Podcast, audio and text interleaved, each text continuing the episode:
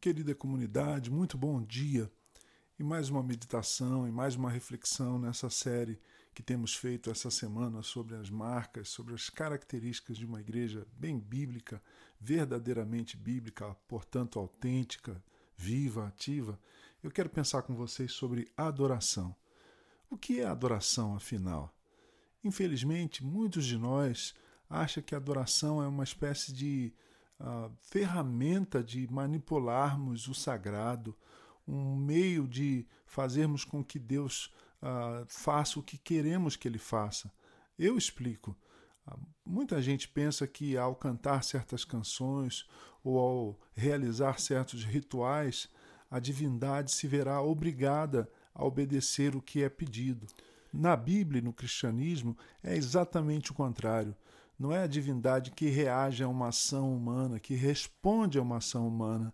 Somos nós que reagimos à ação de Deus em Cristo Jesus. Eles se dedicavam ao partir do pão e às orações. Atos 2, 42. Entenda a oração aqui no contexto, na semântica, no sentido, no campo significativo da palavra oração. Orar é adorar, adorar é orar. Já tivemos oportunidade de observar que uma igreja viva é uma igreja que ensina a palavra e atende aos necessitados, uma igreja coinônica, uma igreja generosa. Ela também é uma igreja adoradora. O partir do pão é uma clara referência à ceia do Senhor, segundo provavelmente seguida provavelmente de uma refeição comunitária. Orações no plural é uma alusão aos cultos ou às reuniões de oração. O que mais me chama a atenção na adoração da igreja primitiva é o seu equilíbrio em relação aos dois aspectos.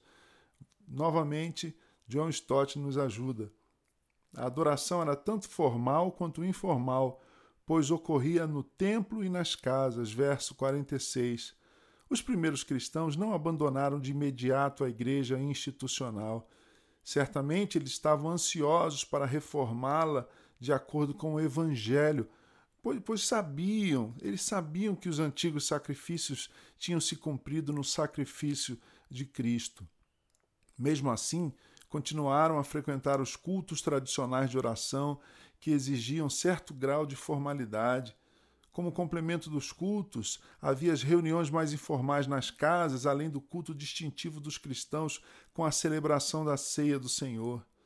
Não deveríamos fazer separação, irmãos, entre a adoração formal no domingo, na reunião comunitária e informal.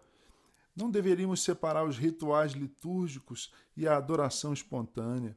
A igreja primitiva praticava os dois tipos de adoração e nós devemos fazer o mesmo. Todas as congregações, pequenas ou grandes, deveriam dividir-se em pequenos grupos para orar e para adorar o Senhor. E o reverendo John Stott continua: além desse aspecto, a adoração da igreja primitiva era ao mesmo tempo alegre e reverente. Sem dúvida, sem dúvida, aquela era uma igreja alegre.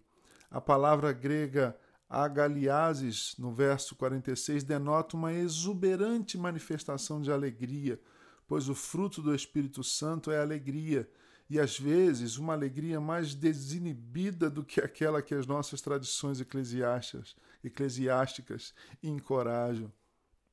Alguns cultos, isso é muito triste, se parecem mais com funerais.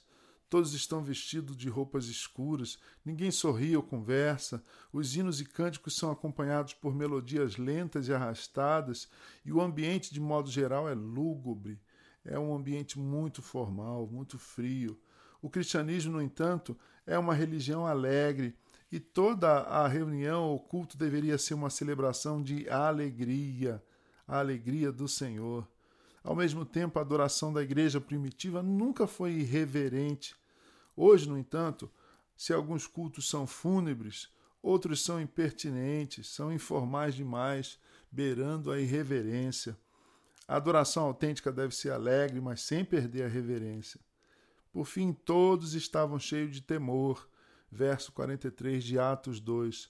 O Deus vivo havia visitado Jerusalém e eles se prostraram diante dele numa mistura de assombro e de humildade que chamamos de adoração. uma mistura de assombro e humildade diante do Senhor.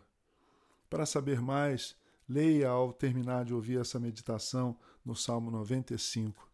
Deus te abençoe. Tenha um dia de paz.